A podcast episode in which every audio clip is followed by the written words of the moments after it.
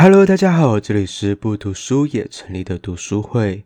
根据联合国报告指出，二零一九年全球制造了五千四百万吨的电子废物，从手机、电脑到电冰箱，平均一个人一年就丢了七点三公斤的垃圾，而其中只有百分之二十得到循环利用，其他都进了垃圾场。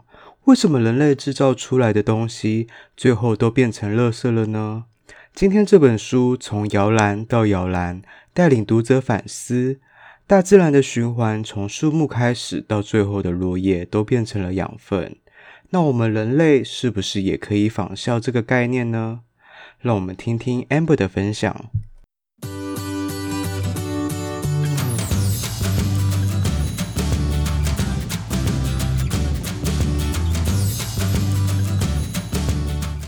今天要讲的这本书叫《从摇篮到摇篮》。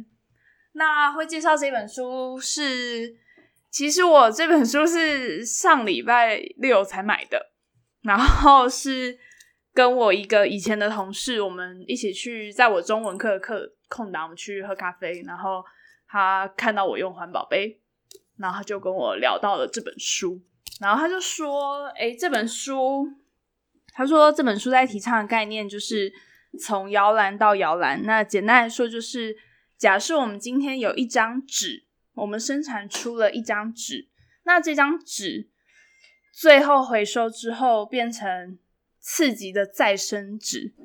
那再生纸在使用完之后，是不是又会就是又会变成一个垃圾？那这个逻辑就像是它是从树木开始，然后最后变成垃圾。”但是他的理念是从摇篮到摇篮，就是我今天有这张纸，我最后还是可以让它变回一张纸，它永远不会变垃圾。对，它永远不会变成垃圾，就是这是这个概念，就是它简单的概念是这样。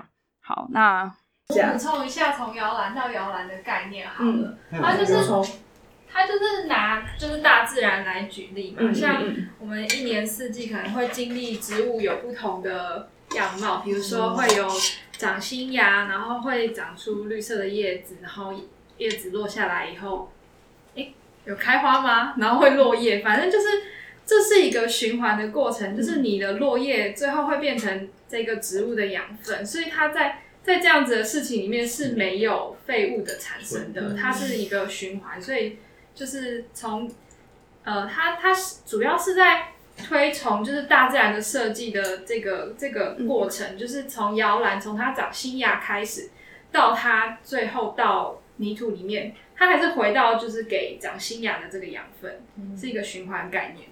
呃，它中间它其实也没有一开始，它中间有用樱桃树做就是概念。他说一个樱桃树长出来它会开花，然后但是不是每一朵花都会结果，但花的部分它落下它会掉到土里，它变成养分。然后今天结果果实也有可能掉下来，然后成为养分，然后再重新长出花跟就是新的树，就是是一个很完美的循环。但是我们工业革命以后，我们开始做的所有事情都是不考虑结果，就是我们产生出我们今天生产一台汽车，然后这台汽车最后它就只是一台报废的汽车，然后今天可能汽车的上面的所有的呃一些可能。钣金等等，它最后只能被次级的使用，因为它可能已经不是原先那么好的一个钢材，因为它中间有混到了别的金属类，然后重新熔过，它只能再做成次级的商品。所以他在提倡的是，我们现在一直在做的一个回收，其实都叫次级回收，就是这个回收没有办法。呃，像是我们回收宝特瓶，那其实宝特瓶同时可能它跟外面的那个塑胶材质是不一样，它们是不可以一起回收的。然后今天如果我们都一起回收，它重新溶制，它产生的新的一个塑胶，它是一个次级产品，它今天没有办法再变成一个宝特瓶。对，那它是在提倡这个概念，他希望我们的工业设计可以学习大自然的设计，就是我最后的废物都变成了养分。对，他是在提倡这个概念。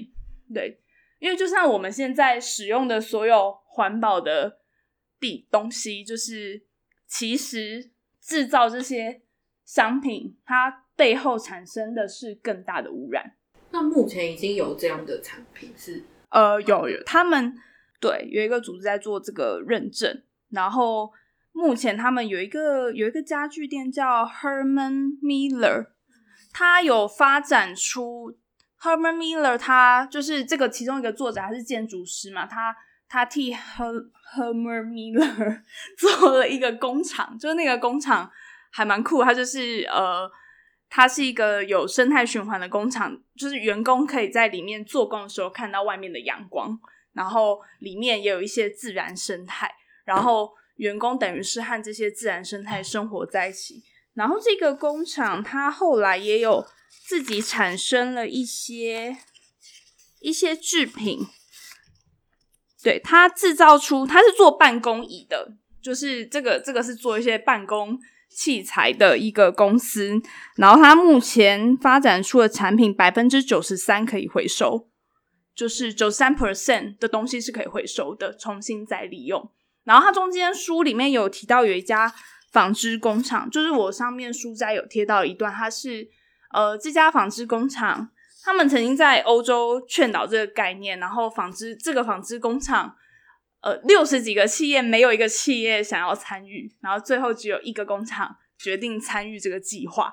然后本来制造任何这种一种织物都是要透过几千种、几百种的东西合成，然后而产生一个新的东西。可是他们最后用三十八种成分，然后然后做出了一个就是可以回收、完全分解在自然界的一个产物。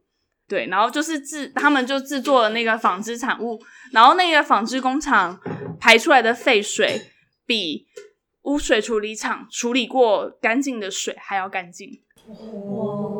就是他，他想要告诉大家，就是这个力量有多大。他说，工业好像常常跟环保是抗拒的，就是工业好像不能跟环保并存。但是我们是不是能够透过工业跟设计，然后去发展出新的一套可以。让就是废物变成有用的，就是食物或是养分等等，然后重新再回到这个世界。因为如果我们一直想要用回收跟就是一直取之不尽的概念，总有一天这个世界上的资源会被用完。所以他说，就连现在大家讲的刺激回收，然后产生，譬如说我们做我们穿衣服穿回收物制成的产品，其实这些产品。上面它可能有更多的辐射，然后它可能会掉出更多对人体有害的粉尘。就是它其实我们回收之后，它还要再加更多的化学材料，才有办法再重新利用这个东西。哦，当然里面他提到一个很酷的是，他说我们可以，呃，像是我们生产一台电视机，然后我们就跟客户说，哦，这台线电视机看两千次。或是 一万次，看完一万次之后，你就要还我，就是你就要回收这台电视机。那这台电视机它可能是用就是修复的概念，让这台电视机再变成新的电视机，然后再贩售到市场上。其实我觉得这还蛮酷的，因为我们很常把一个东西用到快要坏掉的时候，它其实是会对呃你造成很大的污染跟影响。像是汽车，有些汽车，我记得汽车好像有规定多少年的汽车是要换的。吗？游览车比较有规定，那种公共运输就是就是不能有超过一个年限。那其实我们就我们知道，像是冷气机啊、汽车，都是你一旦使用太旧的款款呃款式，它其实是对环境是会造成更大的污染。然后我觉得他提倡这个概念，是我们目前还蛮我觉得是比较能够做到的，因为我觉得他讲到很多就是太理想化的东西，就是把废物变成养分这个概念，因为。太难做到了，就是真的很难有企业会愿意花时间跟就是力气去做这些事情。那也许我们在一个东西还没坏之前，然后让它送回去，就是工厂等等，再重新生产出来，会不会其实是还蛮好的一个效果？然后也不会造成这个东西就是最后就是丢掉。对，因为我们现在的消费本身就是，我会买一个新的东西，一定是我前一个东西坏掉。那这坏掉，这东西去哪？就是丢掉。对，那回收回收之后那些东西去哪里了？我们其实也不知道。就是嗯，所以其实我蛮喜欢它里面的概念，就是一个循环的概念。然后就光是它这一本书，它这本书是用，就是我想想，它是用再生纸跟大豆油墨去印成的，是对人体没有害的。对，所以可以吃掉。那它有比较贵吗？这个没有哎、欸，三百多块。是像买二手的，会像麦当劳那种，知道餐盘子那种食物放上去也不会有毒的那种油墨。应该应该是。然后重点是这本书我买到的时候发现它破了，我就想说算了，我我们就是不要浪费，就是因为我如果把这本书拿去退，他一定会把这本书丢掉。嗯，对，因为其实我现在很多东西如果拿到它有一点点小小的瑕疵，我会觉得。算了，就是对，因为今天如果我不接受他，他的下一步就是被丢掉。嗯，对，而且也有可能他在你手上也是破掉。对对对，就是最后它可能还是破掉，但就是只是我拿到已经先破掉了。对，我想分享一个概念。好，请说。有一本哎、欸，有一个纪录片叫做《灯泡的阴谋》，不知道大家有没有看过？哇，没有，没有。哎，我很久以前看的，我不知道。它是因为像灯泡，大家都知道是爱迪生发明的嘛。嗯、那他窃取，我 这个没有特斯拉，特斯拉。这实际上我我我不知道啊，反正就是因为灯泡一开始是在用钨丝发电，那其实灯泡一开始的设计的寿命是非常长的，好像有一个不知道是美国还哪里的那个。消防队的灯泡已经一百岁了，然后它还是一直亮，它没有按过，它就是一直亮，然后大家还帮它就是过一百岁生日这样子。但其实好像到好像是有一个工业蓬勃发展的时期的时候，那时候几个在制作灯泡的公司，他们就私底下开了一个会议，就说我们要把灯泡的寿命缩短，这样我们才可以卖出更多灯泡。所以，所以其实这是一个犯法行为，但他们真的就是这样子互相协议，然后。直到近年吧，就是刚刚猴子提的那个范例，呃，像现在飞利浦大家都知道这个公司嘛，他他跟一个机场合作，他是在卖照明时数，而不是在卖灯泡，就是他就是负责这个机场要亮这件事情，所以所以他做的东西好不好都是他自己要承担的。嗯，我就觉得这个、哦、这个方式还蛮蛮聪明的。嗯嗯，投影机有那个灯泡照明时数。嗯，还是算，我觉得这个概念蛮好的，就是蛮。很像之前那个都市传说，说 Sony 出了每项产品里面都有个计时器，就是那个计时器一到了，然后这个产品就会坏掉，就会坏掉，然后你就要买下一个。iPhone 也是，可是 iPhone 真的是，iPhone 真的两年三年就，好像是因为软体就变很慢，就是你更新到某个。程度就没办法了。对啊。可是你看，就是我看那本书有讲这个概念，为什么 iPhone 要让你换下一个？可是你看，就是就是这样子，你们才会换新的东西。不然像你们家的大同电锅，你用了几十年都还是一样，它就是不会坏。然后所以现在大同走到现在这么地步，都都要下市了，没钱赚啊。大同应该不是电锅便宜，那就是电锅做的太好了，没办法。对啊，电锅做的太好了，它都不会都不会坏啊。企业还是要以。获利为以永续经营为目标，对，就回归刚刚那一个。可是那是企业啊，我们地球的资源是有限的。而且而且，我觉得他提到还有一个观点是，他把就是今天好像消费者变成要处理废弃物的主要的人，但今天今天这个责任其实是你企业生产的这个东西，你却没有想过他最后要怎么办，就是变成你把这个责任归属给消费者。消费者当然不知道怎么处理啊，因为你当初发明这东西，你就要想它以后要怎么办。对，那家电器真的会拿去回收吗？还是就是请个就是就是其实车车收走？应该会拿去回收啊，因为对啊，便利商店有一定的数量可以换布丁哎。好，但其实现在电池没有，现在有一些那个回收，你去灿坤，灿坤都有那个电器回收。可是像冰箱那种很特别的，他们会那种要找人在，要找人在，就要讲的，也不知道那边再去哪。对啊，对，因为其实丢在垃圾山里面。其实像里面它拆零件出来，纸盒，纸盒其实是纸加塑胶，就是我们平常使用那个餐盒嘛。那其实台湾有两间工厂是专门在处理这个纸盒，嗯、就是他们用一个溶剂，然后跟高速的转，嗯、然后让那个膜跟纸可以分开，哦、所以这样子就可以做到彻底的回收。嗯、但是这个工厂曾经有被访问过，就是哎、欸，那你们现在处理这些东西怎么样？他说他们每年假设台湾收到了一百万吨的回收品，他们可能只有收到二十吨。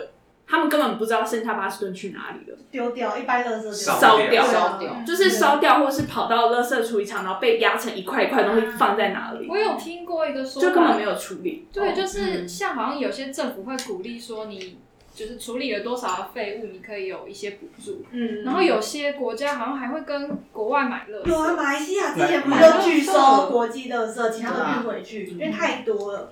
对啊，所以就是其实。就现在在消费，因为我我觉得很难真的做到你完全不产生任何一点垃圾，这是一件非常非常困难的事情。但是，就是有的时候在买这个东西之前，会先想一下说，嗯，那是不是过度包装了？对，就真的会再想一下这个问题。就是这是目前比较我们确切能够做到，就是减少垃圾。可以啦，我们今天超环保的，真的都是这些，就是。然后等到你使用再生纸的时候，大家应该有发现再生纸都塑化了。那其实你在使用的过程中，它会飞出很多粉尘，那其实是对人体有害的。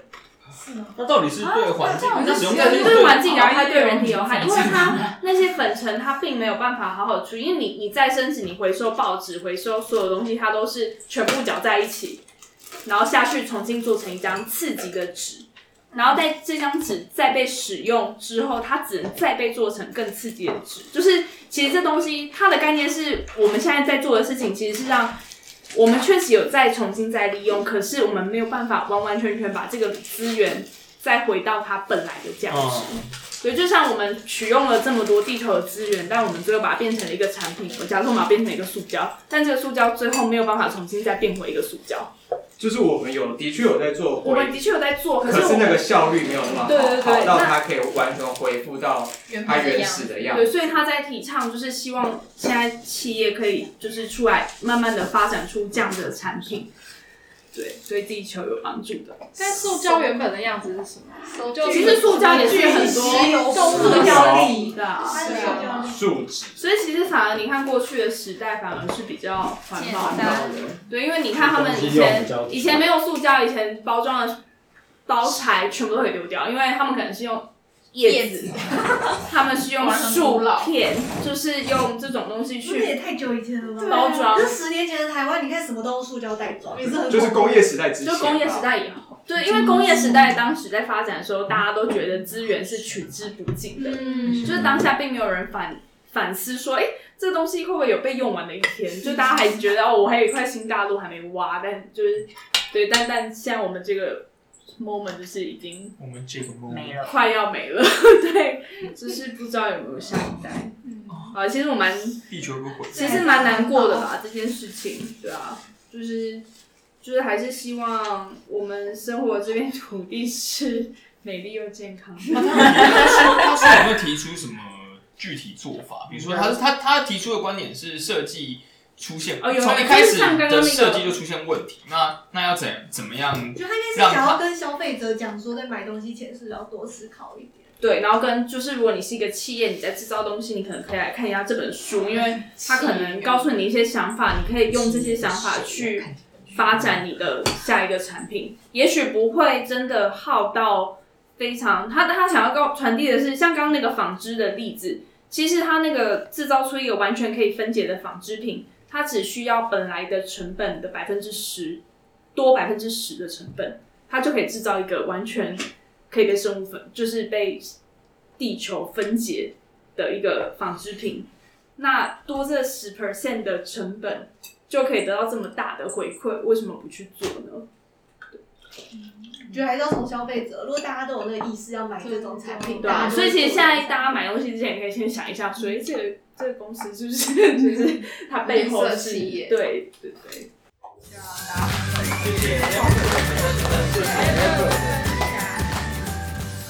环境保护、永续发展究竟是谁的责任？是企业还是消费者？从摇篮到摇篮告诉我们，生产的过程到结束可以不存在废弃物的概念。试想未来，如果在丢弃废弃物时，可以没有任何罪恶感，甚至是一种向自然界馈赠养分的乐趣，这样不是很美好吗？下次丢东西或买东西前，别忘了多为我们的地球着想一下哦。那我们下次见啦，拜拜。